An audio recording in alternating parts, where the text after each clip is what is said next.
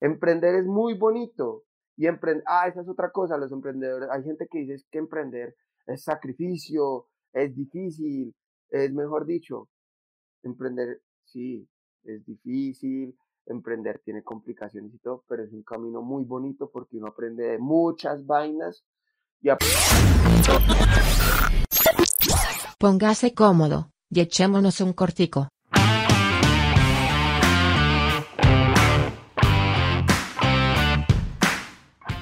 Muy buenos días, muy buenas tardes, muy buenas noches, bienvenidos otra vez más a Echémonos un cortico, el último capítulo del año, abremos temporada y como siempre, mi querida Angelita que está acá a mi lado, Angelita, buenas noches. Buenas noches, gente, hello, espero estén muy bien, muy bien dicho, Lucho, estamos en nuestro último episodio de este querido año 2021, un año que nos dio muchas sorpresas y muchos aprendizajes, la verdad. ¿O, no, Lucho? Demasiados aprendizajes. Hoy vamos a tocar un tema muy hermoso en su momento para la gente que, que no lo sabía. La Universidad de la Costa nos invitó a hablar un poquito. Entonces, pues, un saludo pues, a la gente que nos está escuchando allá. Y pues hoy tenemos a Juan, estudiante de economía. Y cuando escuchamos por primera vez esa, esa historia, creo que se, nos flotó la cabeza, ¿no, Ángela? Sí, y, no, y es algo muy ligado con el tema de emprendimiento que estuvimos con la Universidad de la Costa, eh, porque hablamos precisamente de emprendimiento. Pues obviamente dejamos como una bocas, hablamos desde lo que es eh, marketing y un poquito sobre planeación, como por encimita pero obviamente uno aprende más escuchando desde la experiencia. Entonces, dimos la casualidad que Juan, nuestro invitado, nos va a hablar sobre su experiencia en formar una empresa en Colombia. Hola Ángela, ¿cómo van? Bien, muy bien. Gracias por la invitación. No, a ti, gracias por venir. Juan, preséntate, para que la gente diga quién es ese muchacho, sí. Ok, bueno, les voy a contar un poco acerca de mí. Yo pues tengo 27 años, mi nombre es Juan José Torres, pues estoy culminando mis estudios de economía en la Universidad de La Salle y actualmente tengo una empresa, un emprendimiento que lleva aproximadamente ya un y medio eh, sobre aplicativos móviles. Súper.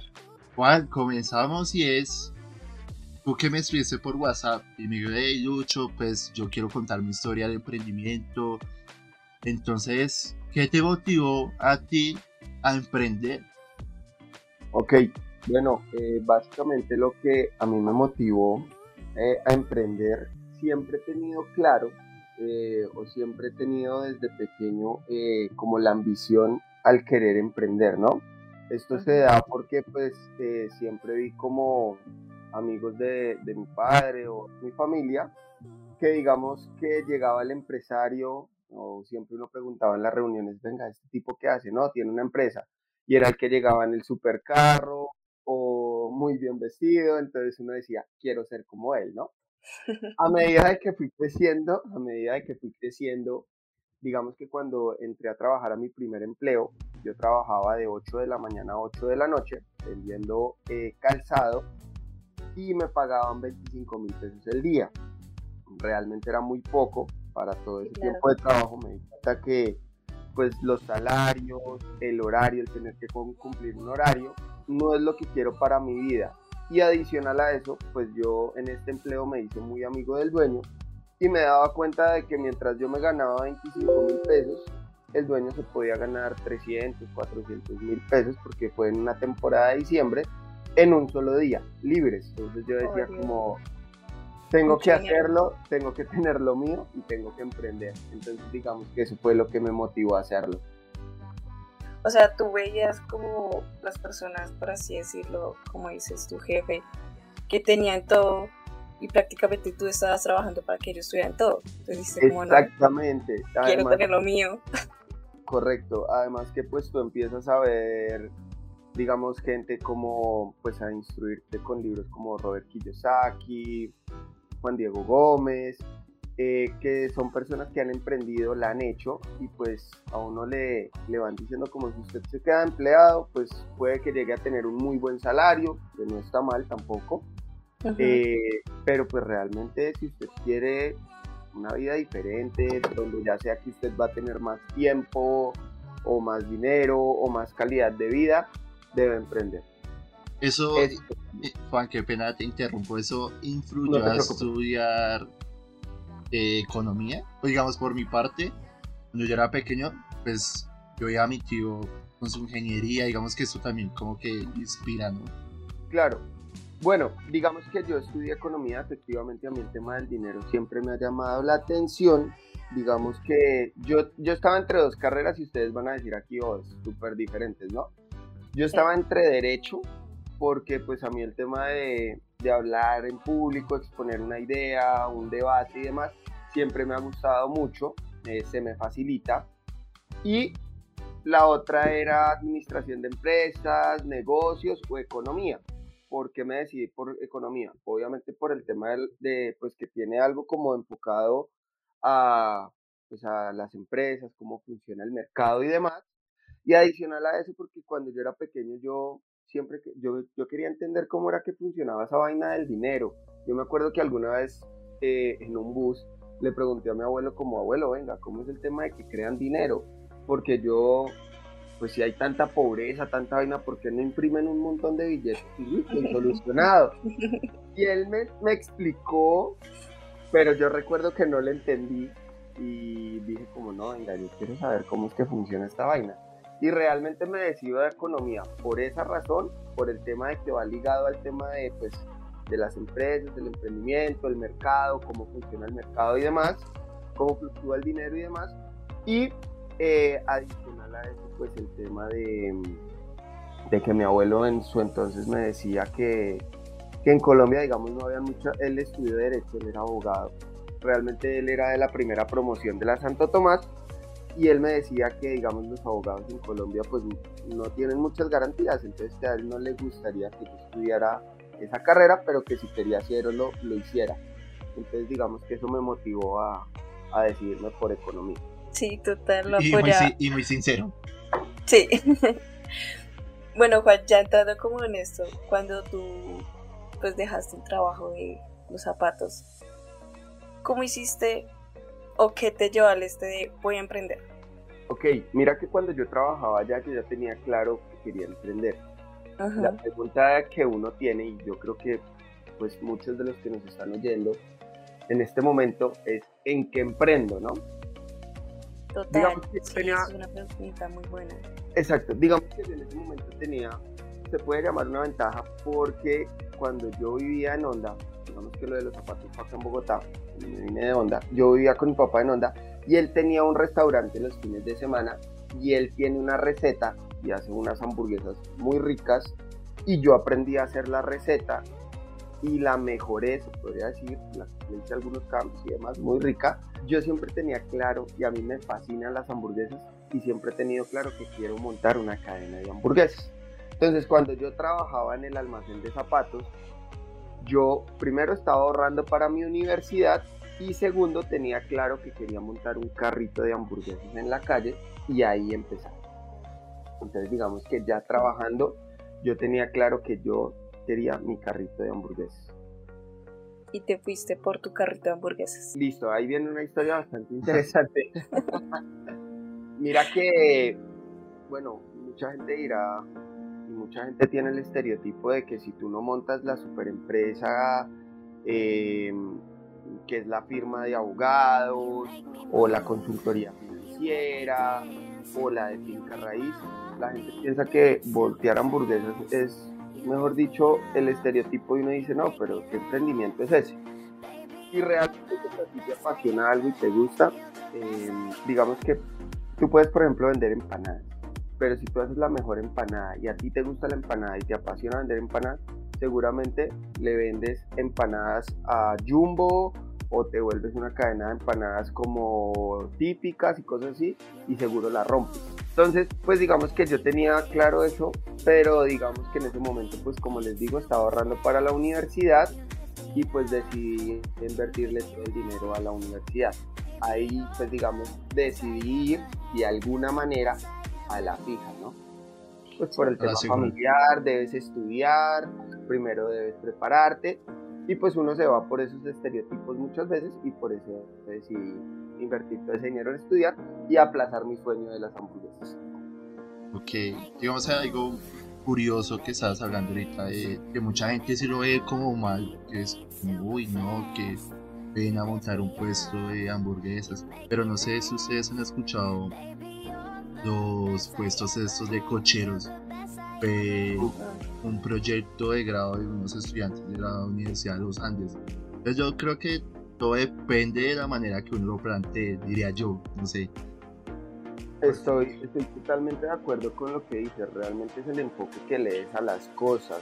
Eh, Ustedes conocen Hamburgers, a mí esa hamburguesa me encanta. Y los fundadores de ella, eh, yo pues me escuché la historia y resulta y pasa que a ellos les apasionaba la hamburguesa y llegaban a sitios, pues según lo que escuché, y encontraban como cosas, no encontraban como una hamburguesa que mejor dicho a ellos los llenara, dijeran como, oiga, esta hamburguesa es la nota.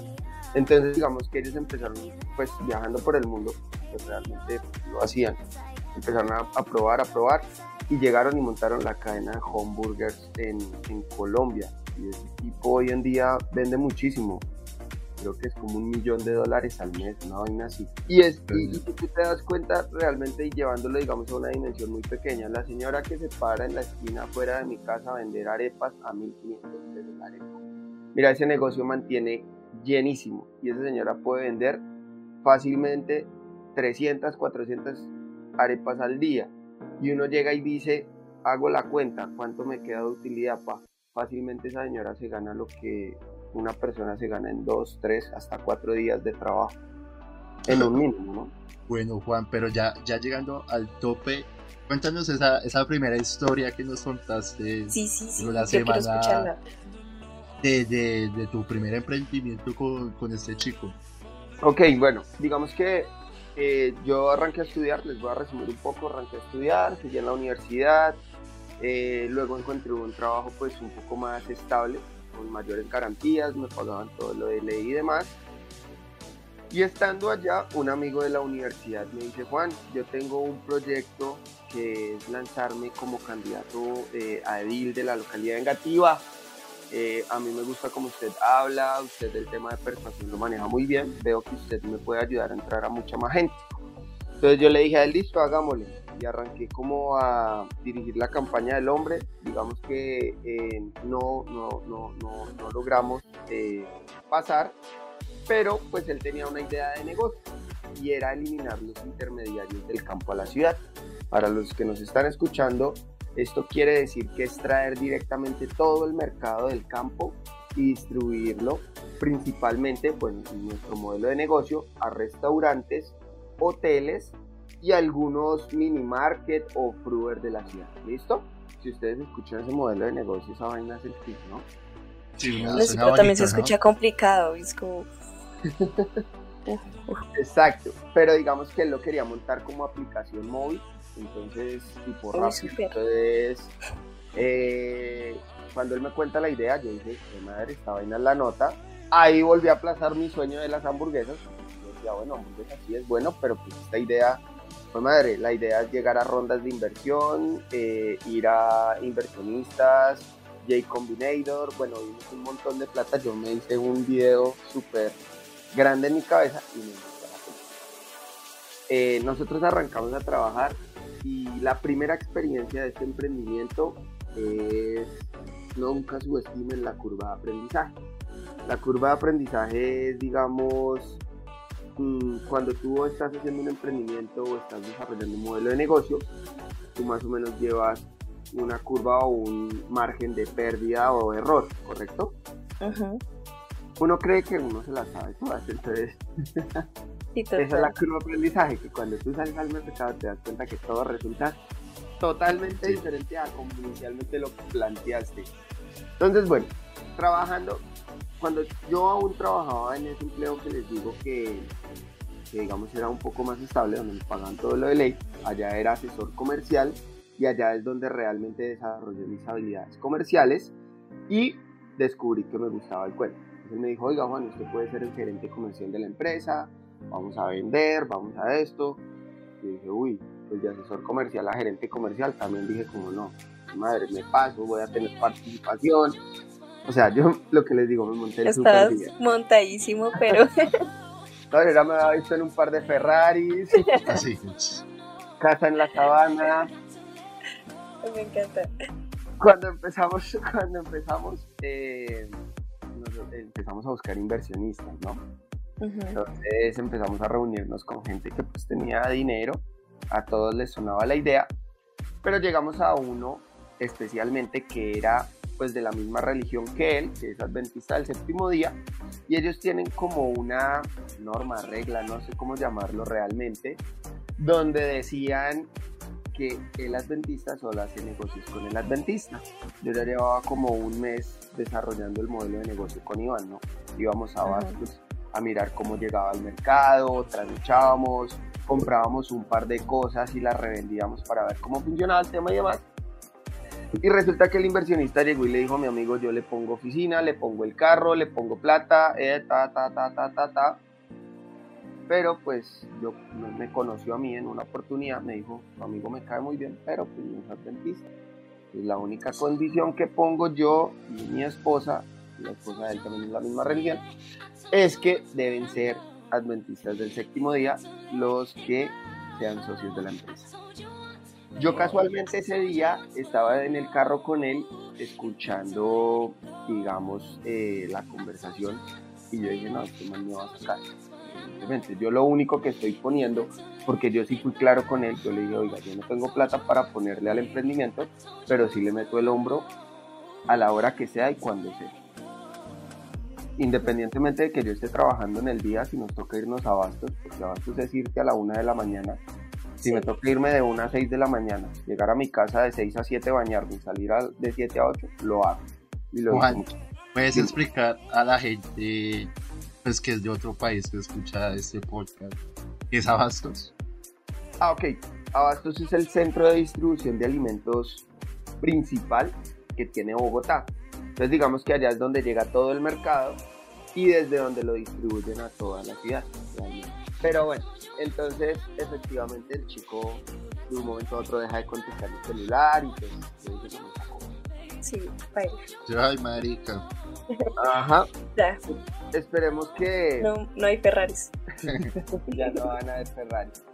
Pero pues digamos que, miren, esa es la primera lección y, y pues el primer mensaje que le digo a la gente. Crean en los sueños de uno mismo.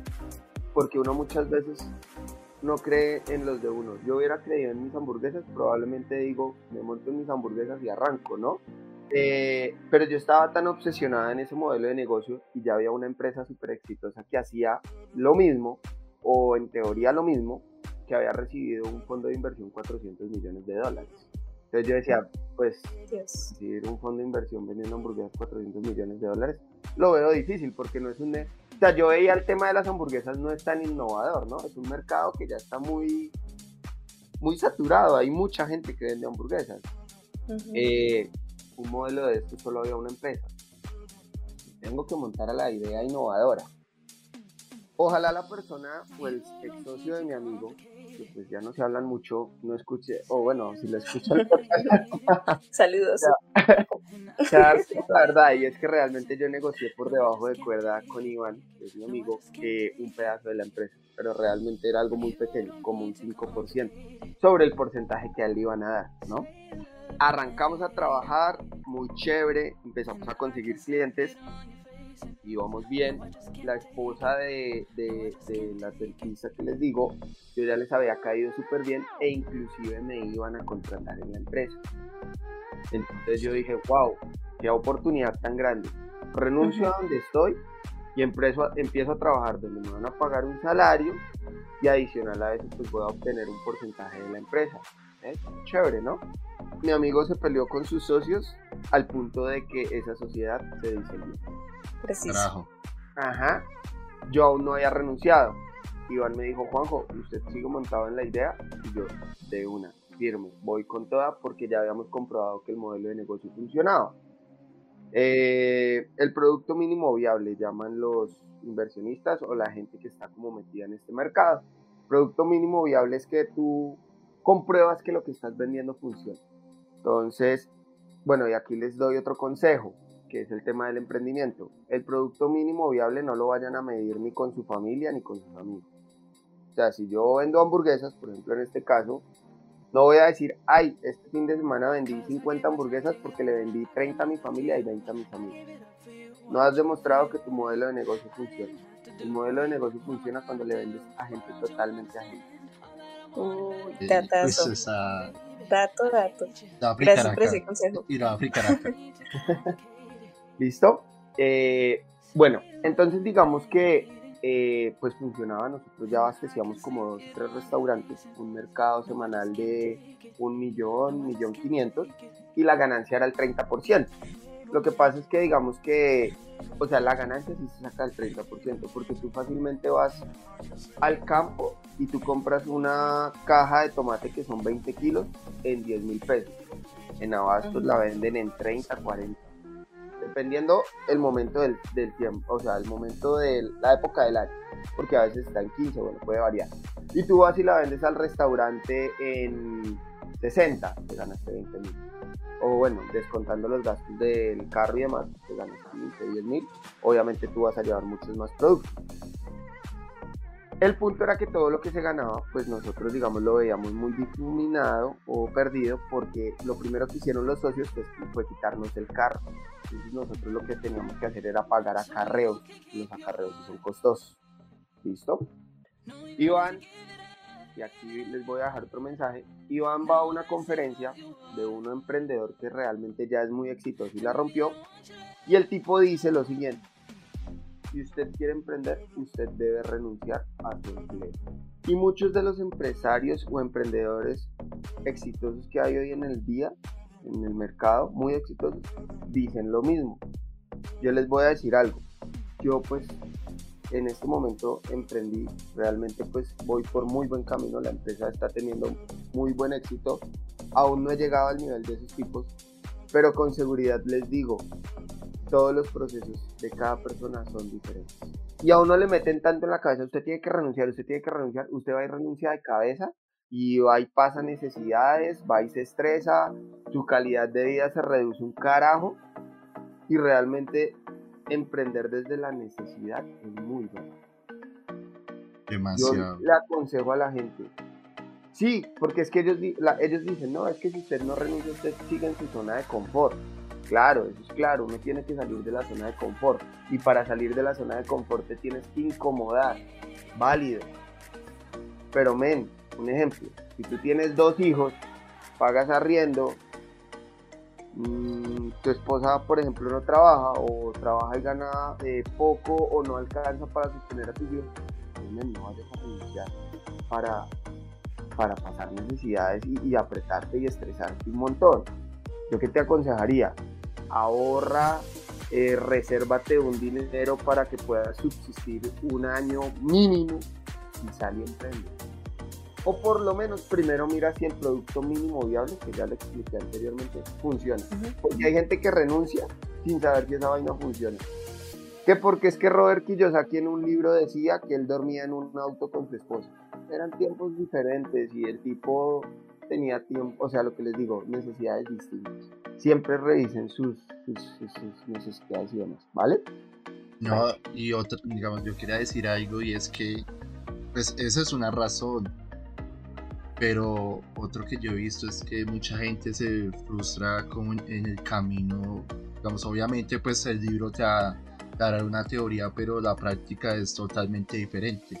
Y es donde uno, un- es donde uno aprende realmente, como tú lo dices, son procesos diferentes, pero yo creo que la gente se desanima mucho cuando en la conferencia te empiezan a decir, no, es que si tú no renuncias, tú eres un mediocre, tú no sales de tu zona de confort, y pues yo creo que eso también genera de cierta manera una, una emoción negativa, entonces Claro. son, son cosas que uno la va pensando, ¿no? Y que uno no comparte.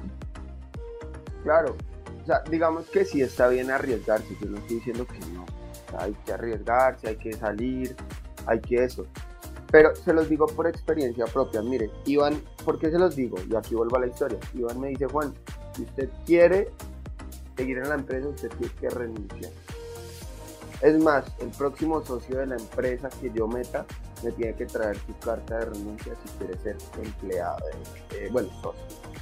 Yo estaba, como les digo, ahorrando para pagar mi universidad, eh, yo pagaba mi arriendo, mi comida, mis servicios. Y, yo, Iván me dijo, según el modelo financiero, esta empresa en tres meses nos da y yo le puedo empezar a pagar algo a usted.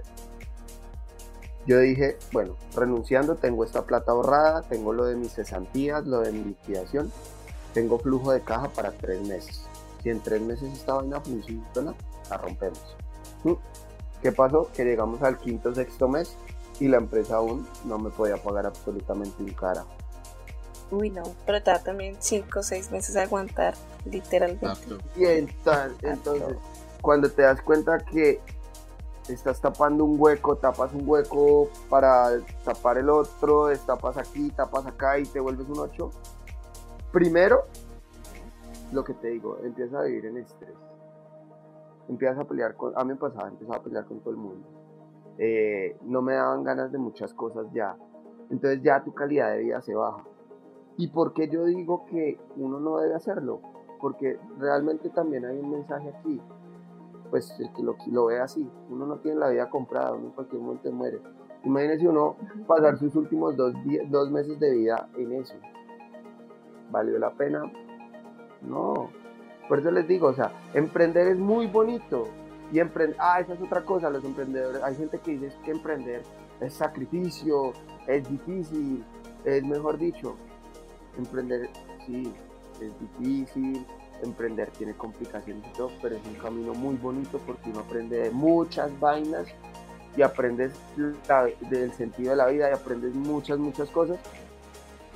Pero lo que les digo, el emprender no, no necesariamente es... O sea, que te eches un montón de cruces en la espalda, o de costales no va a garantizar que tu emprendimiento es exitoso. Yo tengo una duda, Juan. Dime. Y es, si uno quiere emprender, necesariamente tiene que pasar por una universidad o por algo así eh, que tenga que estudiar. Yo soy de los que pienso que hoy en día las universidades, bueno, hay profesores que nos encuentran que son muy chéveres y son de los que le dicen a uno, hay que emprender, ese es el camino, ¿no?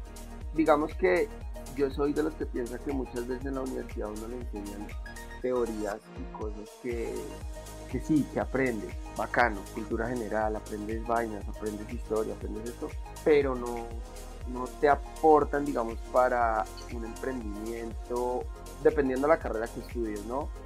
O no te, bueno, también depende en lo que emprendas, pero digamos que siento que la universidad tiene unos esquemas, unos lineamientos donde básicamente eh, te llevan como por la teoría. Por ejemplo, en economía, uno le enseña microeconomía, la teoría de hace mil años del consumidor, y eso está en debate y eso.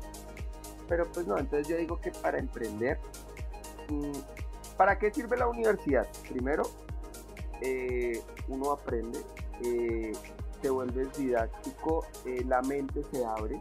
Yo siento que el estudiar abre tu mente, entonces te da bases para digamos, de alguna manera enfrentarse a cualquier adversidad, porque pues estás leyendo, es como el que se instruye todo el tiempo, es una persona que, digamos, eh, puede reaccionar muy rápidamente a cualquier adversidad.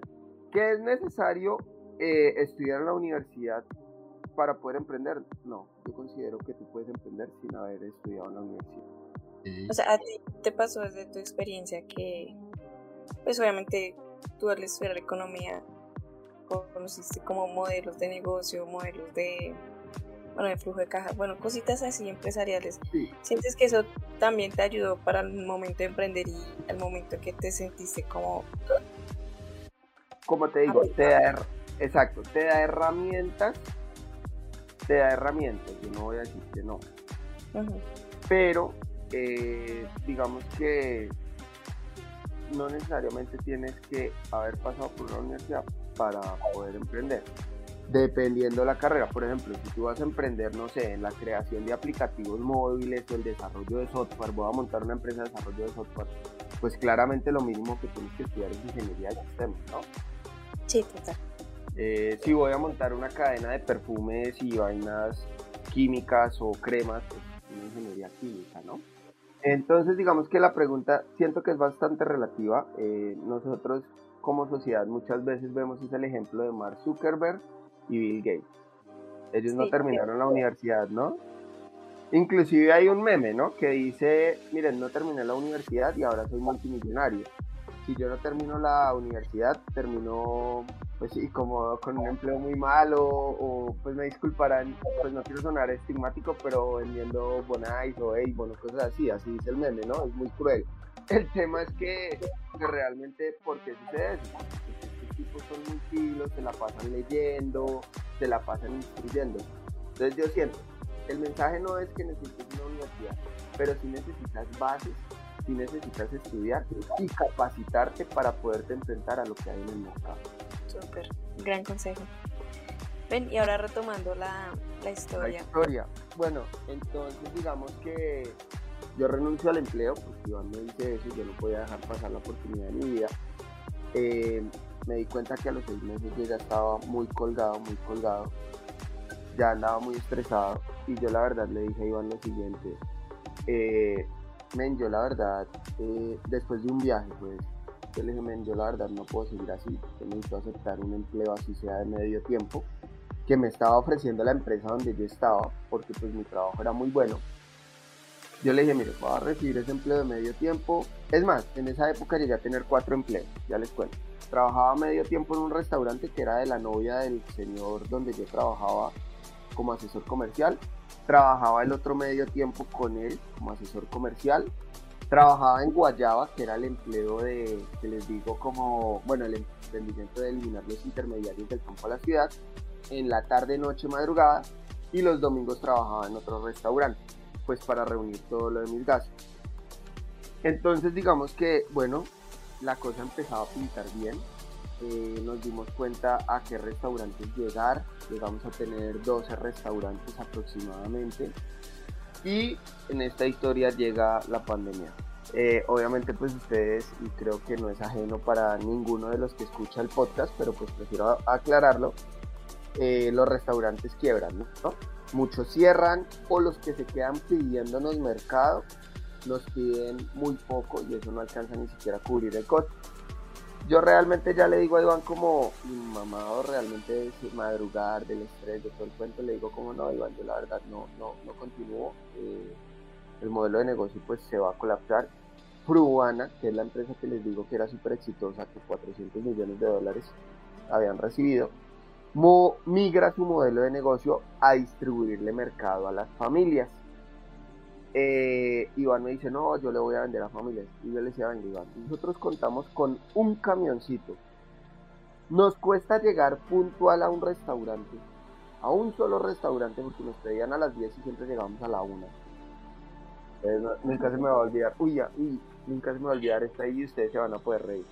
Una vez un restaurante nos pidió una caja de tomate ellos preparaban el menú de 10 de la mañana a 12 y los comensales llegaban en serio a las 12 y 5 minutos, un restaurante vegetariano. Nosotros llegamos, me acuerdo ese día como a las 10 y 45, casi 11, súper tarde. Y nosotros empezamos a bajar el mercado. Y la señora dueña del restaurante nos decía, muchachos, ¿y el tomate? Y nosotros... había tomate. Una caja de tomate de Ay, marica. Yo no, nosotros. ella era también adventista de ese equipo y entonces nosotros le decíamos, no, hermana, el tomate ya viene, viene adentro, viene, viene, viene, adentro. No, chicos, necesito el tomate primero porque el menú hoy es crema de tomate. Ay, no. Uy, no. estrés. En ese, en ese momento tú no sabes qué hacer. Si ir a Carulla a comprar tomate, si ir al Lichigo de la esquina a comprar tomate, pero pues realmente el tomate que ella necesitaba para su crema de tomate no alcanzaba a comprarlo uno en un lichigo, o sea, realmente uno no sabe dónde meter. ¿Y cómo, sí, cómo solucionaron? no, pues creo que ese día hicieron como crema de espinaca, una vaina así, cambiaron el menú. realmente, miren, realmente uno da con o sea, así como uno da con clientes que son muy rabones, que le dicen a uno, no, nada, está, te cierran la puerta, uno encuentra gente muy buena. Miren, esa señora un día eh, creo que no pudo vender menú porque nosotros llegamos como a las 2 de la tarde con el mercado. Y no quiere decir que porque nosotros hubiéramos sido desjuiciados o nos levantáramos tarde o esto, no. Créanme que nosotros hacíamos la planeación, fue madre, siempre pasaba algo. Siempre pasaba alguna vaina. Y ahí es donde yo digo, montar una empresa de logística, bravo. Me le quito el sombrero a los que montan empresas de logística, de coordinadora, servientrega, eh, los que distribuyen las entregas de Falabella y todo, muy bravo, muy, muy bravo. Alguna vez, realmente miren que Guayaba era, era, es muy bueno, porque nosotros llegamos a reunirnos con, con un inversionista ángel. Un inversionista ángel es un chico que tiene capital, que ya montó una startup o una empresa exitosa y tiene dinero para apoyar a otros emprendedores pequeños. Nosotros nos reunimos con este loco. El, chico se llama Ángel Celis, él tiene una startup que se llama Lifting, estuvo inclusive en el programa de Shark Tank. Y eh, bueno, aquí es arroba, no publicidad no paga. tranquilo. Eh, y resulta y pasa que, pues imagínate, ellos habían recibido un fondo de inversión absurdamente. O sea, la empresa del man hoy vale como 60 millones de dólares. Y él nos decía, muchachos, van por excelente camino, van muy bien. Pues que un tipo de esos te diga eso, pues tú la sigues metiendo toda, ¿no? Ah. eso fue antes de la pandemia. Y bueno, se vino la pandemia, Iván dijo, no, Juanjo, yo sigo, la monto, y yo le dije, mire, Juan, Iván, usted en dos semanas me va a llamar y me va a decir que no dar logro. Yo ya era un poco más racional. Si se dan cuenta, yo ya no me dejaba montar, digamos, por la emoción de, uy, hijo de madre, la logré, yo ya era un poco más racional y le dije su modelo de negocio no le va a funcionar porque usted no tiene la capacidad logística de hacerlo. Efectivamente a las dos semanas me llamó y me dijo, Juan, me quebré, no la logré. Obviamente no me alegro y no voy a decir, uy, tuve la razón, no, pues me dio mucha cagada. Qué chimba, no, no, me dio mucha cagada, pero pues le dije al man como, maestra, yo te había dicho que iba a pasar. Eh, luego de eso empecé a buscar empleo. Pum, pum, pum, pum, empecé a buscar empleo eh, me salió una excelente oportunidad en un banco. No se me dio a lo último, me faltó, realmente no me faltó nada, en serio nada. Se me cierra esa puerta y a mí realmente ya mamado dije, miré al cielo y dije como, como el de Todopoderoso, ¿qué quieres de mí? ¿Qué más quieres de mí? han visto la película. Bueno, sucedieron muchas cosas realmente en esa época, empleo y demás y yo pues empecé a tocar puertas, yo dije, no, lo que tengo... Ah, ok, en ese entonces dije, bueno, esta es la oportunidad para las hamburguesas. Y empecé a vender hamburguesas a domicilio y me iba muy bien, ¿saben? Yo llegaba a vender 30, 40 hamburguesas en un fin de semana, lo que a mí me podía dejar en ganancias 200, 250 mil pesos de utilidad.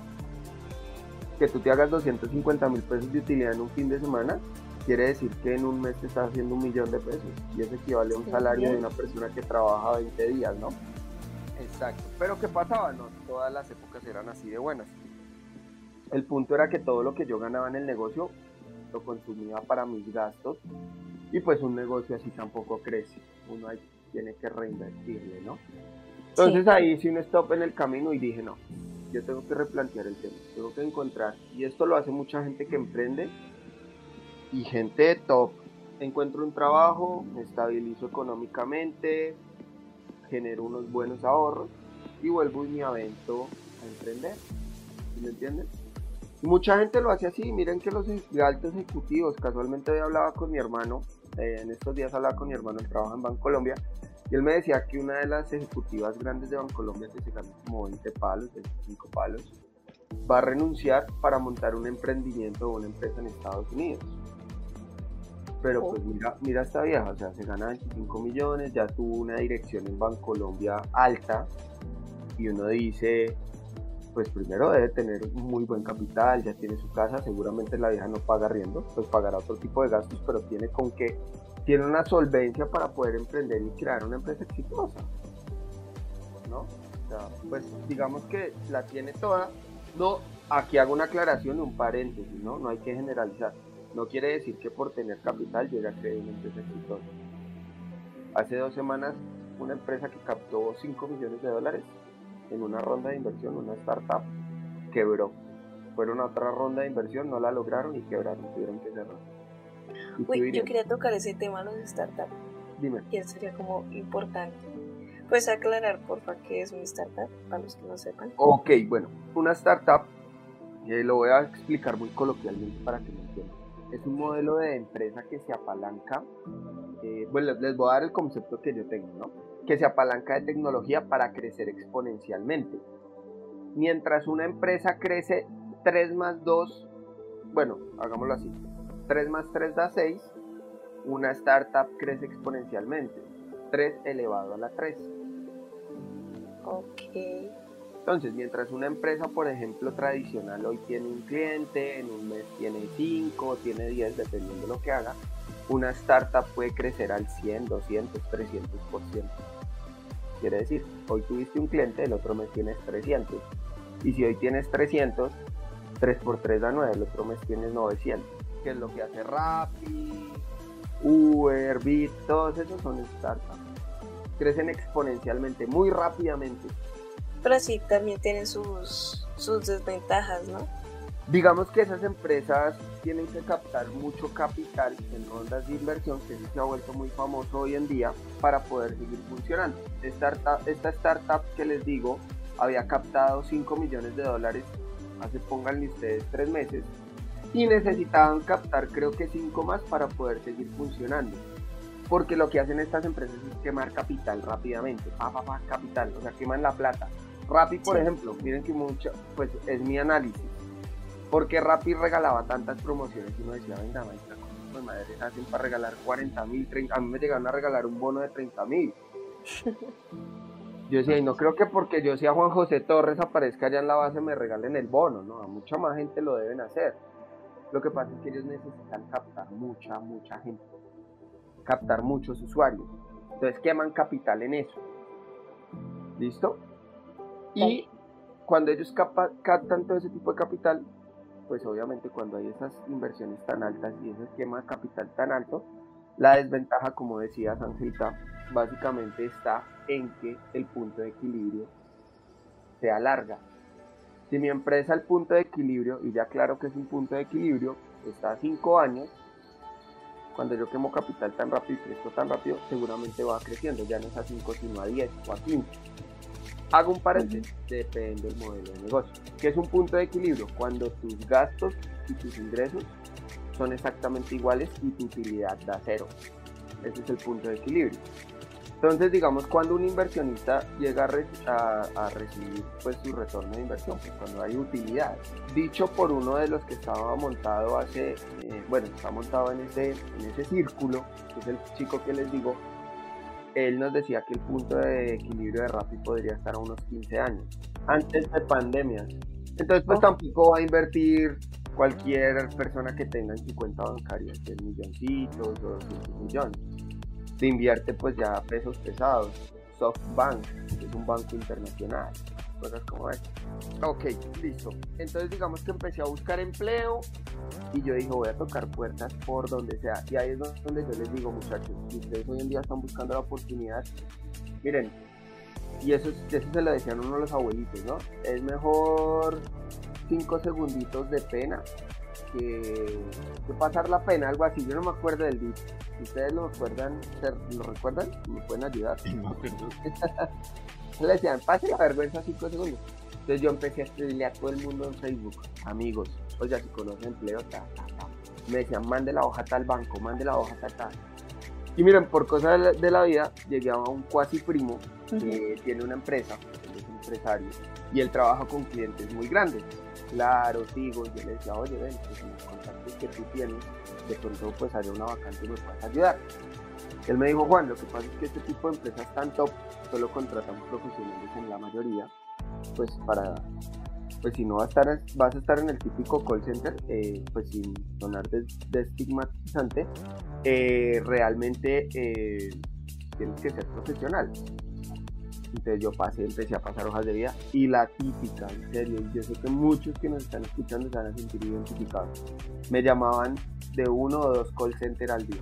Y Juan, de puta, pero yo no quiero esta mierda. Además que, que, ah, ok, también había una cuestión de enfoque. Yo decía, con que yo me gane un millón de pesos ya la tengo lograda. Y miren que yo estaba mal enfocado, porque yo de un momento a otro, y es tonto, es absurdo, pero yo decía, oiga, un millón de pesos no me sirve porque es que si yo quiero seguir estudiando, lo mínimo que me tengo que ganar es millón quinientos. Y miren que el tema del enfocarse a mí me parece que funciona. Yo siento que cuando tú te enfocas y piensas las cosas, llegan. ¿A qué te refieres con enfocar? O sea, cuando te visualizas, cuando exacto, ya... Exacto, eh, llámalo Dios, llámalo Pachamama, llámalo energía, llámalo Buda, universo, lo que quieras. Pero primero creen en algo, exacto, primero creen algo, mucha gente no cree en eso, ¿no? Pero primero creen algo y si no crees, por lo menos enfocan. Con seguridad te sale. Y yo he sido testigo en mi vida de que ha salido así. El punto es que cuando yo cambié mi enfoque, me empezaron a llegar empleos, digamos, un poquito de 1.200 más comisiones, cositas así. El punto es que yo llegué a donde estoy para su primo y le conté el carretazo de lo que yo trabajaba y demás. Él me decía, Juan, lo que pasa es que tener un comercial en mi empresa es costoso porque yo cierro proyectos pues elevados, dinero elevado, mil millones, 500 millones, y tener un comercial que venda este tipo de proyectos me vale a mí 8 millones de pesos al mes. Y realmente pues no he necesitado o no, a mí los clientes me buscan por mi trabajo porque él hace desarrollos muy especializados y no necesito un comercial. Y pues 8 millones pues es una inversión alta, más comisiones, ¿no? Entonces yo decía, él me preguntó, yo no me acuerdo si es que me preguntó o algo, el punto fue que yo le dije que yo me ganaba un millón en mi anterior empleo. Él me dijo, ah, no, si es así, venga, de una vez a trabajar. Y yo, uy, no, pues de una. ¿Qué cabeza? Sí, claro. Pues yo ya estaba, yo ya estaba desesperado, aunque saben, miren, para los que estén pasando una situación difícil, miren, esto me sirvió mucho. Les, les dejo este mensaje. Yo pensaba mucho, si la vida me trajo a mí después de tantos sacrificios, de tantas vainas, hasta este punto, es porque algo grande me va a llegar. Y yo no me voy a aceptar cualquier cosa. Por eso no aceptaba el empleo de los, de los call centers, porque pues un millón de pesos, había call centers que a mí me decían que me tocaba trabajar de 12 de la noche a 8 de la mañana, algo así, porque eran campañas en España y hablar con españoles realmente es complicado. Entonces yo decía como, bueno, entonces yo dije un millón, pero pues eh, son solo tres meses porque yo sí fui claro con él, yo le dije quiero seguir buscando la oportunidad en un banco. Y él me dijo, hágale, empecemos. Yo, mire, yo tengo un producto ahí arrumado arranque, vendámoslo a ver cómo nos va. Y arrancamos. Y él me decía que yo ganaba más comisiones. Entonces el primer mes, pues digamos el primer mes pasó como de agache porque fueron 15 días mientras me acostumbraba. El primer mes vendí creo que 30 usuarios. Ya ganaba yo más de 1.500.000 con eso. Y yo decía, uff, está como bueno. Segundo mes, como 35. Mayor a 1.600.000. Sí, está bueno. Diciembre, como 30, millón 600. Yo, uy, bien. Me llegó prima, me llegó bono navideño. Yo dije, uy, no, aquí me pagaron hasta la risa. Y llevar poco tiempo. Y realmente él me tendió mucho la mano. Y él, en enero, yo me acuerdo que lo llamo en diciembre. Y él me dijo, Juancho, la verdad, eh, yo no esperé que usted vendiera tanto. La verdad, este producto veo que lo podemos hacer crecer escalonadamente. Si usted quiere seguir trabajando conmigo, tiene trabajo todo el año. Es más, yo lo llamé a él en, pro de que me prestara el dinero para estudiar ese semestre y me lo prestó. Seguí trabajando con él, seguí vendiendo, yo manejaba la parte comercial, servicio al cliente, soporte, desarrollé pues sus estrategias de ventas, todo el tema. Y a los seis meses, eh, digamos que por cuestiones internas de la empresa, él me decía, Juan, tengo una idea, yo pienso si abrimos toma pedidos y usted se vuelve socio de la empresa. Porque pues, la empresa necesita un gerente, un ingeniero de sistemas y un vendedor y su perfil Yo no, pues de una. Pero pues yo en ese momento lo primero que pensé, yo otra vez volver a salario. Yo decía, no, y la verdad una meta para mí pues también es terminar la carrera, realmente terminar la carrera te abre puertas, Pero obviamente yo le dije que sí, pues sí, yo no me cerré la banda. Resulta y pasa que después nos reunimos con el ingeniero al cual él también quería hacer socio de su empresa y nos explicó bien cómo era el tema. Y nos dijo, ustedes obviamente se van a, a seguir ganando su salario, que la empresa surja depende de ustedes, todas las decisiones las van a tomar ustedes.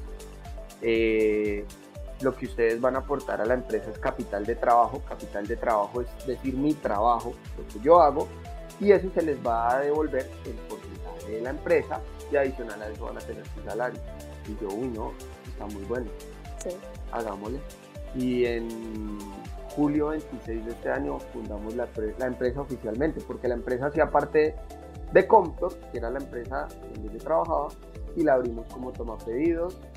Y pues digamos que pues ya la empresa está consolidada legalmente y es el emprendimiento y la empresa que tengo actualmente. Miren, aquí les voy a dejar dos mensajes ya muy puntuales. El primero, cuando a mí me ofrecieron ese empleo, yo dije como, ah, un millón de pesos, a mí no me sirve. Iván, que era mi, mi amigo, él es de Guayaba, me decía, Juanjo, no le hagas SEO a la empresa. De pronto esa empresa de tecnología, más tecnología le puede cambiar la vida. Y yo, oiga, sí, hagámosle. Le acepté ese empleo. Me cambió la vida. Primer mensaje, no se cierren a las oportunidades. Mírenlas, pronto funciona. Dos, siento que muchos dirán que es cuestión de suerte, porque pues si a ti te, te, digan en una empresa, sé socio, mucha gente lo verá como suerte, ¿no? Y yo les voy a decir lo siguiente, ¿por qué se abrió esa puerta? Y el mismo Jaime, mi socio, me lo dijo. Cuando usted es un empleado que hace las cosas tan bien, que busca dejar huella, que busca hacer las cosas tan perfectas, no porque, ay, me paguen un millón y es que si me pagan dos millones lo hago mejor. No, de eso no se trata.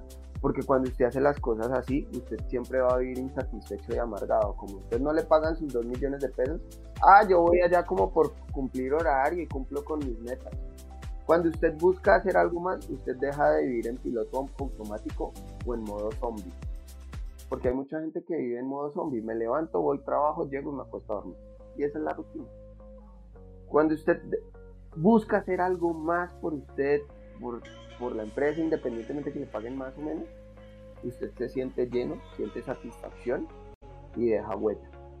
Y así como dijo Jaime, esos son los empleados. O que uno convierte en socios, que obviamente que si usted trabaja en Bancolombia y no, o en Claro y no lo van a convertir socio, pero evidentemente va a llegar a ser gerente o va a poder escalar rápido. Ahí yo les digo, o sea, emprender no es que sea difícil, pero sí conlleva ciertos, ciertos sacrificios o cambiar ciertas cosas. Lo que tú dices, eh, Lucho, o sea, emprender no es como, ay, color de rosa. Y es que esa es otra cosa, uno dice emprender y uno, uy, soy emprendedor, pues uno llega a la Se te infla el pecho. Exacto, entonces tú qué haces, no, yo soy emprendedor. Entonces, eh, yo manejo mi horario. Lo primero que uno se da cuenta cuando emprende es que usted trabaja 24 horas al día. Uy, sí, creo. Dos, usted tiene que estar dispuesto a que va a dejar de salir los viernes a farrear, a que seguramente si usted se veía con sus amigos cada ocho días ya no lo va a poder hacer, a que usted de pronto se va a perder algunas reuniones familiares, a que usted de pronto se va a perder algunos viajes, el tema es de, que hay que hacer ciertos sacrificios, pero el emprender es un camino muy bonito. La experiencia, miren, yo por ejemplo aprendí que montar una empresa en Colombia tiene un montón de trámites en serio absurdos. Es llenar un montón de papeles y llevarlos a la Cámara de Comercio y son diligencias de dos, tres días. Afiliar una empresa una EPS, de madre, vuelta de dos días llenar un mamotreto de papeles, a veces ni te contestan. Imagínate, les estás diciendo, venga, quiero afiliar para pagarles. camino es muy bonito. Bueno, Juan, ya para, para cerrar este episodio y nuestra pregunta, últimamente se ha vuelto insignia de todas las personas que pasan por este podcast.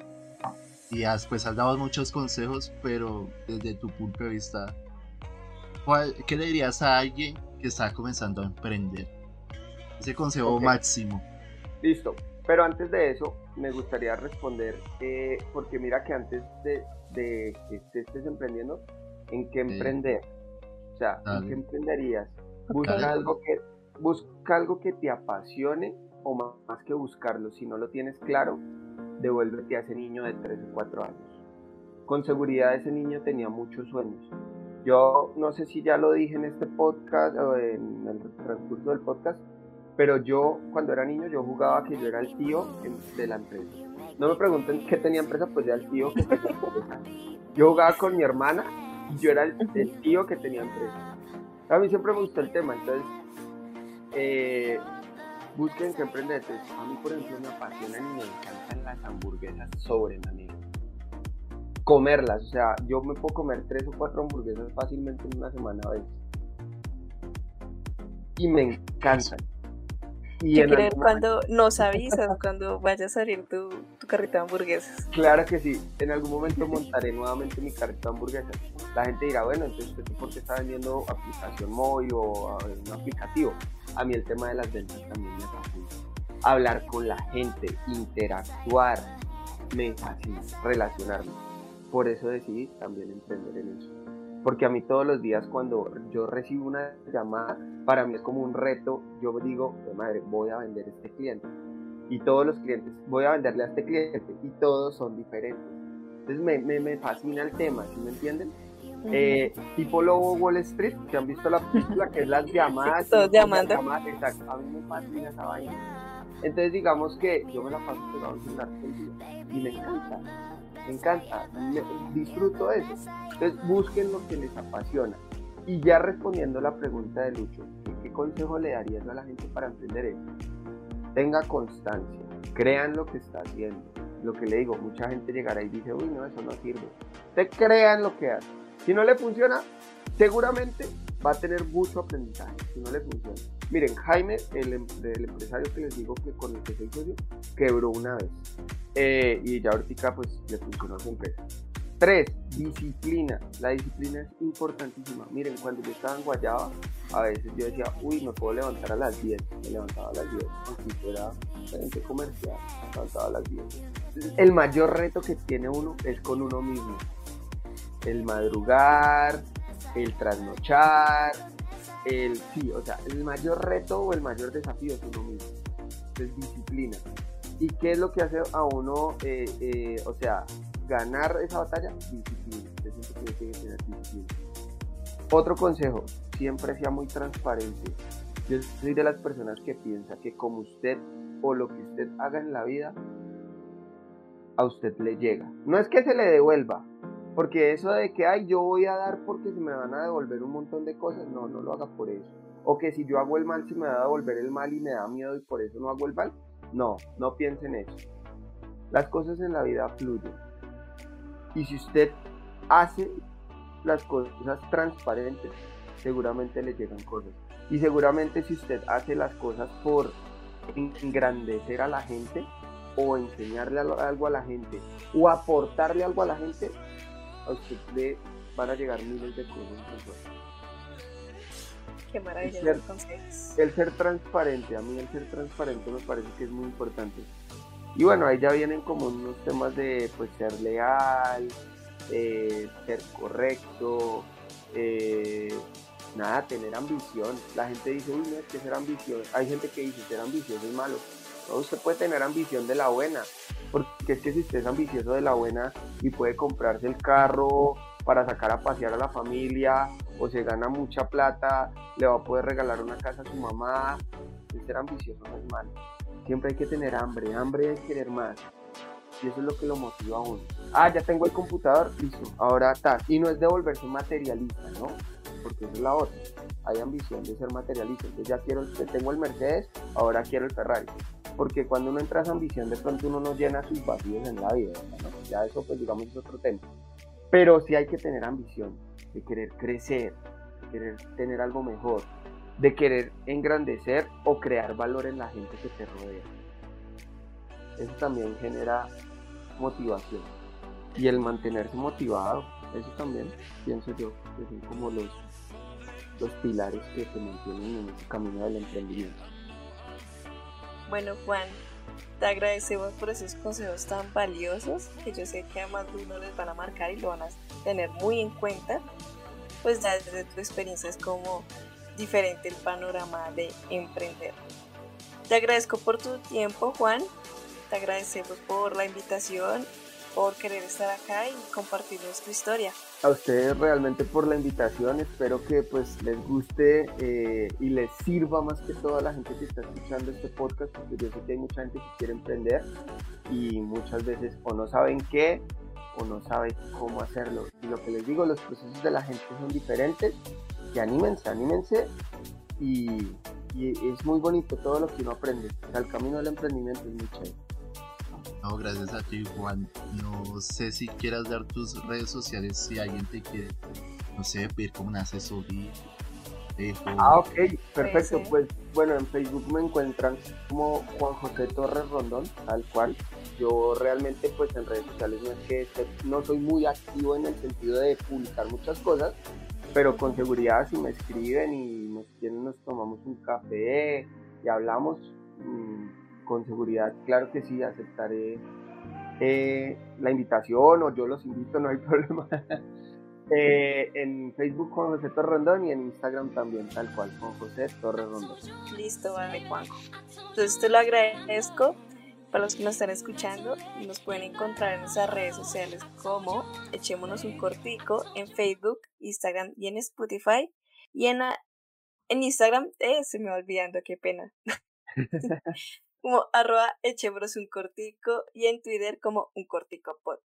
Entonces, sin más, Juan, te lo agradezco. Muchas gracias, una excelente noche para todos y que estén muy bien.